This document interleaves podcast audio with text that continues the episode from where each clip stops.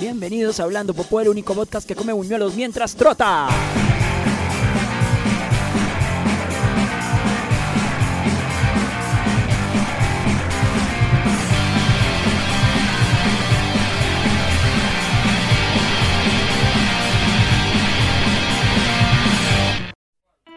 Bienvenidos a este episodio número 27 de Hablando Popó, estrenando tema de introducción hecho por mí mismito. Eh, sacamos todas las provisiones restantes de Jabón Rey de la casa para hacer esa, esa canción y bueno, así quedó. Eh, inspirado un poco por una película que vi llamada Green Room de la que vamos a hablar hoy y de las cazafantasmas que esa no me inspiró pero también vamos a hablar sobre ella entonces empecemos de una con Green Room que es una película bastante buena que me tomó por sorpresa no la vi venir en carteleras ni nada pero eh, empezó a tener mucho ruido por ser la última película de bueno, una de las últimas películas de Anton Yelchin, Yelchin el eh, muchacho de Star Trek que falleció hace poco en un accidente, así como bien, bien destino final, un accidente de carro. Y nada, este tipo aparece ahí. Es una película bien buena, bien tensa, que me recordó mucho a Ten Cloverfield Lane. Y es sobre una banda de punk que está de gira por Estados Unidos, una gira bastante pobre, en una camioneta. Son tres tipos y una pelada, una chica. Y van a parar en un pueblucho, invitados como por una especie de, de reportero independiente o probablemente, no mentira, no era un podcaster porque porque tenía emisora, trabajaba en una emisora, pero entonces era periodista slash organizador de conciertos y les había prometido a estos tipos em, un concierto donde iban a ganar buena plata, pero al final se cayó el concierto y les... Em, les organiza otro toque como en un restaurante de comida mexicana donde solo los ven tres personas. Y pues nada, entonces salen como muy bravos de, de ahí.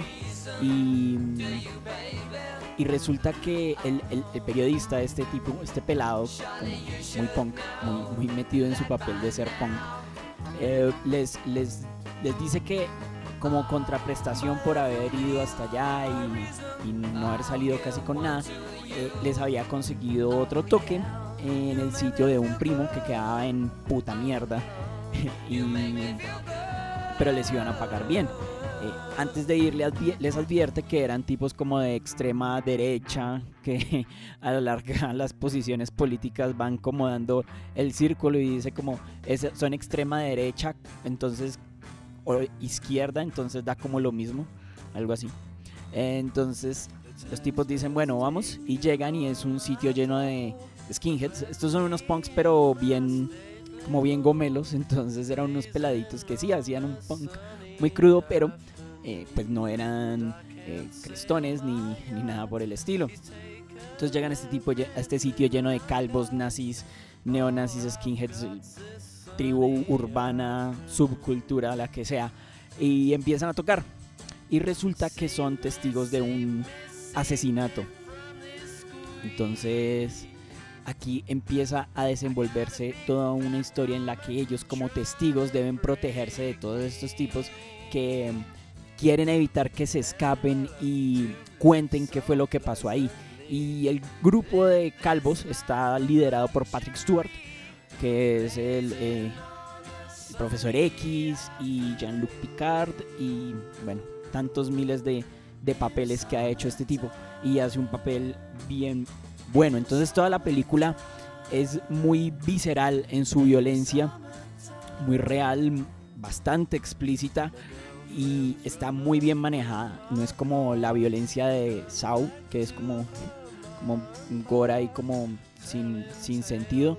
No, esta es una violencia que podría pasarnos a cualquiera y los personajes actúan de forma muy real, muy estúpida, porque son tipos normales, no es como que esté, no sé, Bruce Willis ahí. Entonces, no, son unos pelados que solamente saben tocar sus instrumentos y ya. Y por eso sus decisiones, sus acciones, todo lo que les pasa, pues es muy desde una perspectiva real. y uno empieza a ponerse en la situación que nos relatan. Uno empieza a preguntarse qué haría yo ahí. Precisamente por lo cercano que uno se siente, no a la situación, pero sí a los personajes. Porque son tipos pelados, eh, incluso más jóvenes que uno. Al final hay un cuento para... No les voy a contar la película. Primero porque pues, pueden ir a verla. De hecho está en este festival Indivo, que es el festival de cine independiente creado por eh, Paola Turbay, creo, nuestra famosa actriz, modelo, presentadora, virreina universal de la belleza, protagonista de unos comerciales de champú. Y está ahí dentro de la cartelera y están agotadas las funciones, entonces pues bastante bueno que mucha gente pueda ir a ver esta película. Yo no la vi por ahí, la vi por mi canal de televisión favorito, Internet. Y bueno, la disfruté bastante. La película toca un tema y es como las posiciones eh, que uno asume y que se vuelve súper radical con ellas. Creo, no sé si me hice, hice entender. Pero el, caso es que nos muestra personas como muy paradas en su, en su posición de ser, de ser punks, de ser calvos, de ser neonazis. Y nos muestra que al final cuando nos toca eh, debemos dejarlas atrás.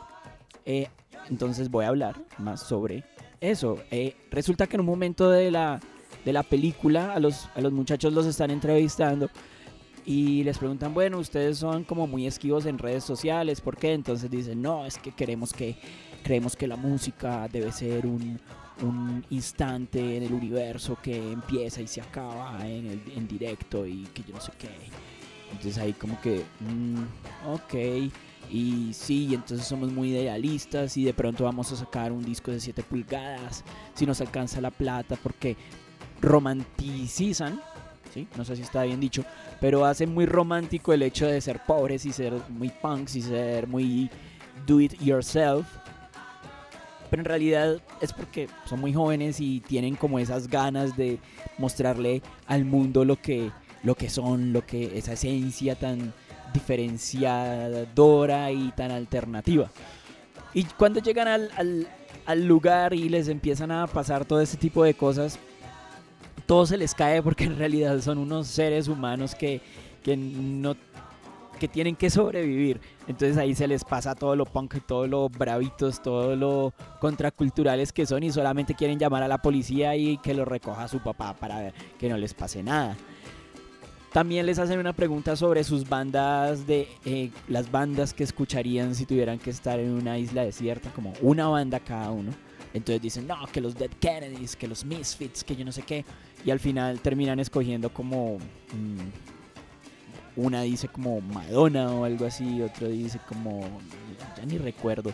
Pero un grupo así por el estilo muy, muy pop. Ah, Simon and Garfunkel. Entonces todo se les cae. Mientras que los otros tipos sí se mantenían en su posición de ser muy skinheads, de ser muy neonazis. Y todo el tiempo Mm, no, mentira, esto no lo pensé durante la película, pero sí lo pensé ya a los días de haberla visto. Perdón, estoy como un poco raro de la garganta hoy. Em, entonces pensaba como que de verdad es necesario mostrarle al mundo todo lo que uno es. Entonces me puse a pensar en, en mí, pues, en mi juventud y cómo era. Ya, no fui muy rebelde, la verdad. Mi, Creo que lo conté en un episodio anterior. Mi único alto acto de gran rebeldía fue no ir a cine por quedarme viendo el estreno de la serie animada de X-Men en, mi casa. Eso fue cuando tenía como 10 años. Eh, pero sí sentía como esas ganas de mostrarle al mundo que yo era diferente y que tenía un pensamiento y una postura. Y eventualmente eso se me pasó, afortunadamente, con eh, la adultez y cuando tuve que empezar a pagar eh, cuentas y trabajar y pagar el arriendo y tener una casa y finalmente adultear. Eh, entonces todo eso se pasa y uno ya como que dice, sí, yo soy lo que soy, pero no tengo la necesidad de restregárselo en la cara a nadie. Entonces eso fue una de las cosas que me hizo reflexionar la película, que no tiene mucho que ver con la película, pero de cierta forma lo tocan y pasa ahí en lo que les pasa. perdón por lo reiterativo, a los muchachos. Al final de la película solo sobreviven dos, no voy a decir quiénes. Espero que la vean, de verdad. Y ojalá la, la hayan visto antes del, del, podcast y no me les esté tirando nada. Pero sí, al final sobreviven dos. Em, queda un final como ok. Y, y ya, eh, no es mucho lo que les puedo contar de historia de la película. En realidad es como una película de terror, como una película de Viernes 13, como una película de estas de muchachos que se quedan en una cabaña y hay un monstruo que los quiere atacar. Bueno, esto es más o menos, pero con algo eh, no sobrenatural. No ningún fantasma, ningún Jason, ningún Freddy Krueger, ningún eh, ninguno de estos tipos, de estas películas, sino que nada, simplemente son humanos que están tratando de, de conservar su libertad a pesar de que son maleantes.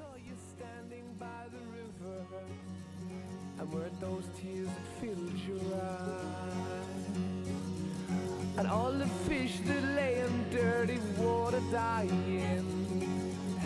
got you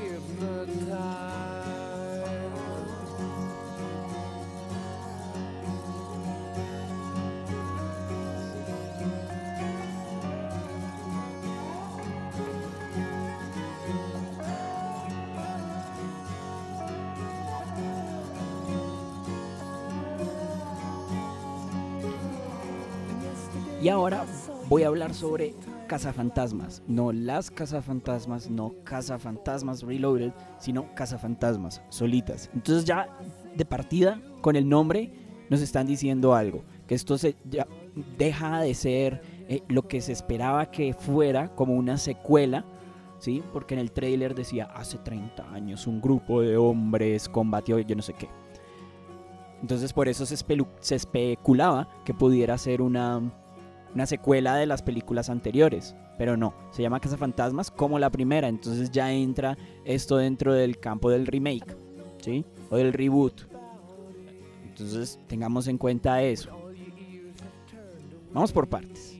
¿La película es terrible? No, no es una película terrible. ¿Es una película necesaria? ¿Necesitábamos una actualización de, la, de los cazafantasmas?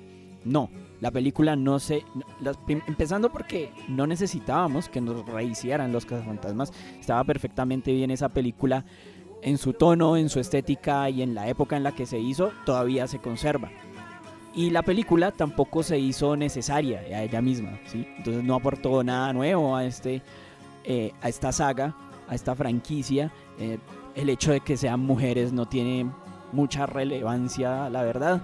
Entonces no es una película eh, necesaria. ¿Daña a las otras películas? No. Estos remakes no dañan las otras películas, no las eliminan así como de la historia. Las películas siguen existiendo, entonces si a uno no le gusta esta película, pues sencillamente puede recurrir a las antiguas. Ahora, con esta película hubo un revuelo gigante desde que se anunció bueno, la verdad es que se viene como diciendo que va a haber una tercera Casa Fantasmas desde hace como 10 años desde o más, no sé, más o menos desde que existe internet. Pero finalmente se concretó que iba a, ser una, a existir una secuela eh, con mujeres dirigida por Paul eh, Feig, Feig, Feig, eh, Feig ¿no? no sé, el director de Bridesmaids, de Spies y que siempre ha trabajado con Melissa McCarthy. Y se dijo desde que se lanzó que iba a ser con mujeres. Entonces esto causó todo un alboroto, un poco de gente diciendo que cómo era posible, otro poco de gente diciendo que esto iba a ser lo mejor.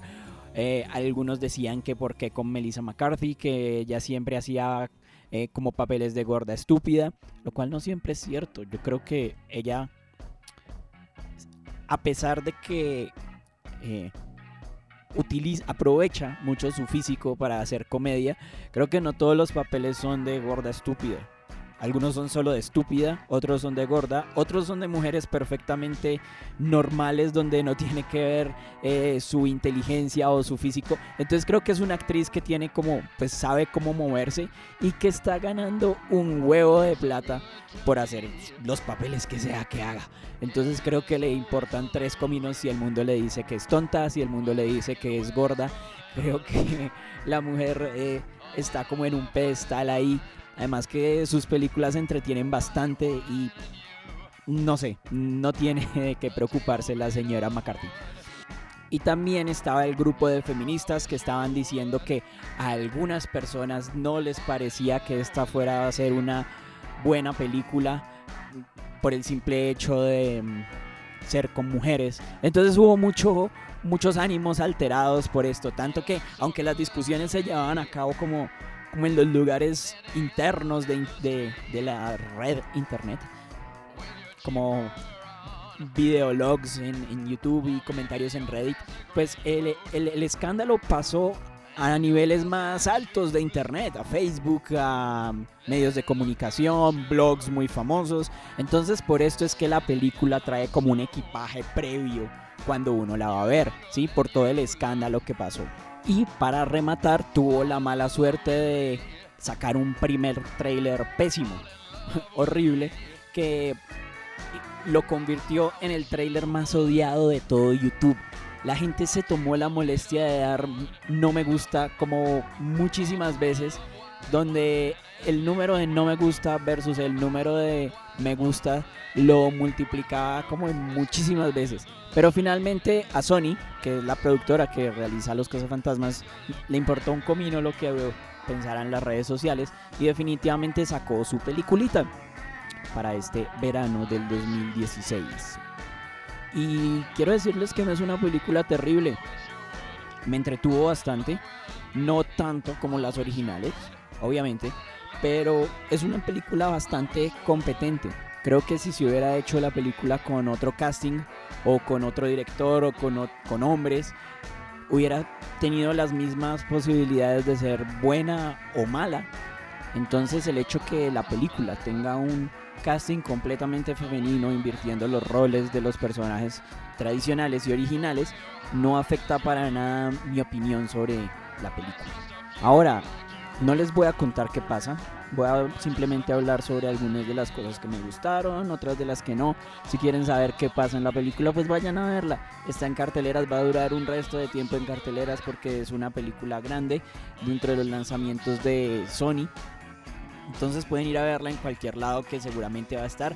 Además que la pueden encontrar en mil variedades, en 2D, 3D, 4D, XD, seguramente IMAX, en español, en inglés, como ustedes quieran, pueden encontrarla. Ahora la película me gustó. Creo que es una comedia entretenida que tiene elementos de terror más pegados al formato tradicional de película de terror que la Casa Fantasmas originales, sobre todo en la primera parte que es en una mansión embrujada donde sale Zach Woods, el tipo de, Jared de Silicon Valley que me encanta, es un tipo, un actor increíble que me hace reír muchísimo, solo verlo me alegra mucho y me emociona porque sé que me voy a encontrar con algo bien carismático y también probablemente estúpido. Entonces es la primera cosa a favor que sale Zach Woods.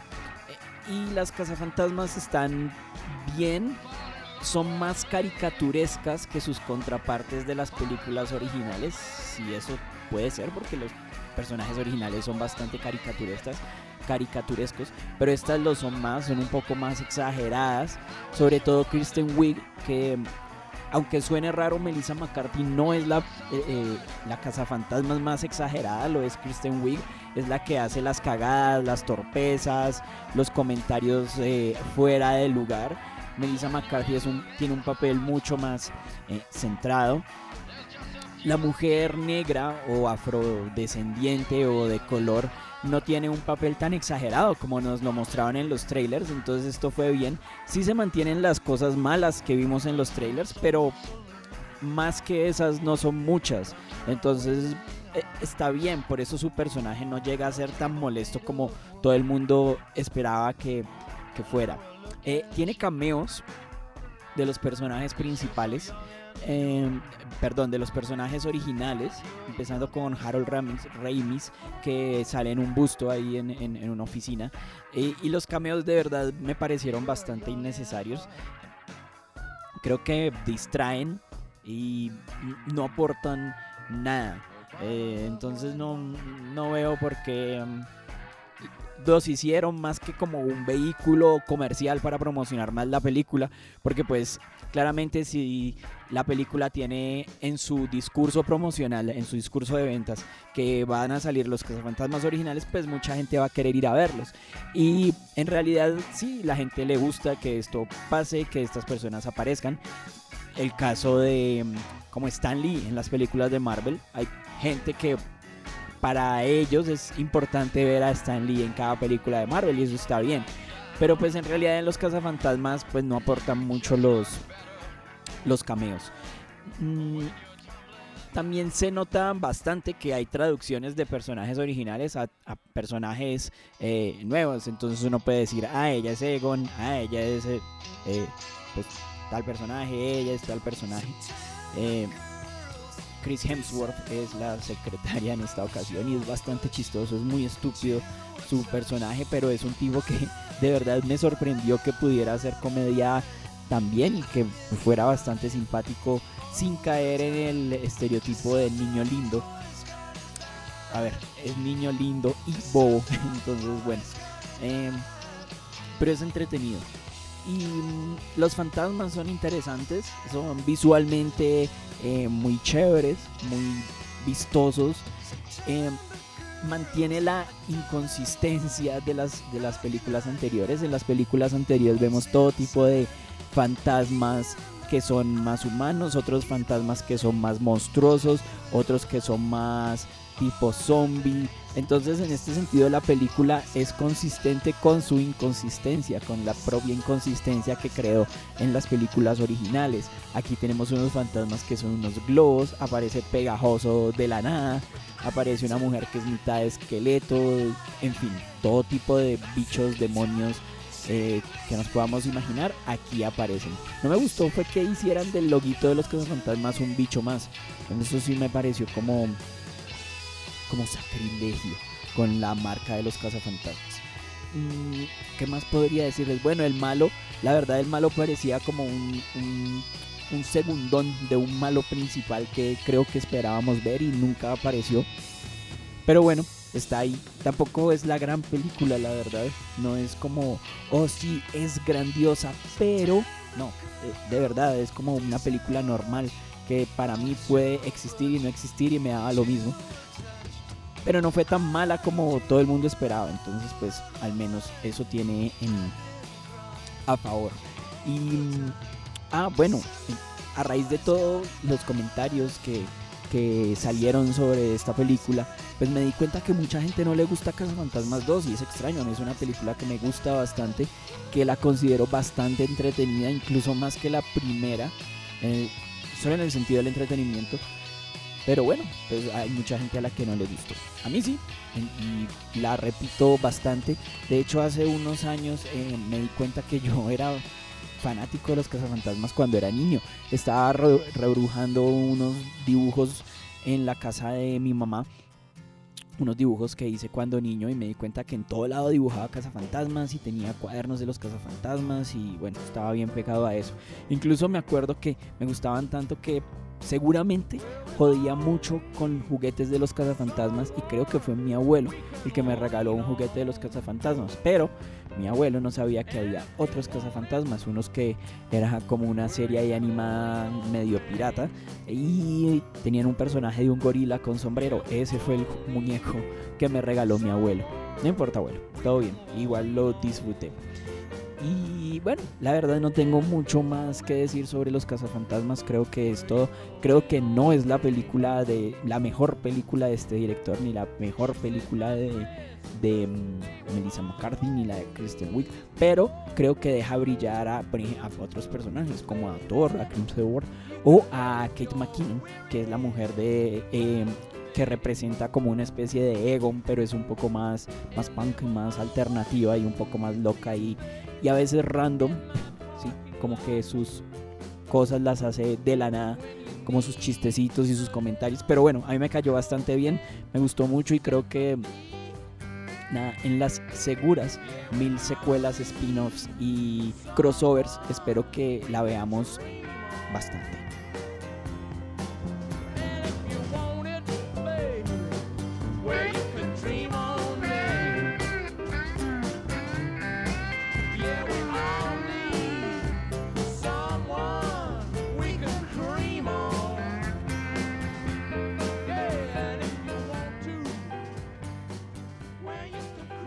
Bueno, muchas gracias por escuchar. Recuerden que soy arroba Juanma en Twitter y en Instagram.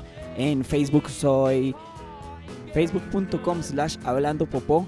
Me disculpan si estuve un poco quedado en el discurso, tengo un poco de dolor de cabeza y estoy bastante cansado de limpiar la ducha de mi casa que estaba hecha una porquería, pero ya eh, mi baño es el lugar más limpio del universo. Entonces, hasta pronto, comenten, eh, escriban, retuiteen, eh, den like y todo lo que sea.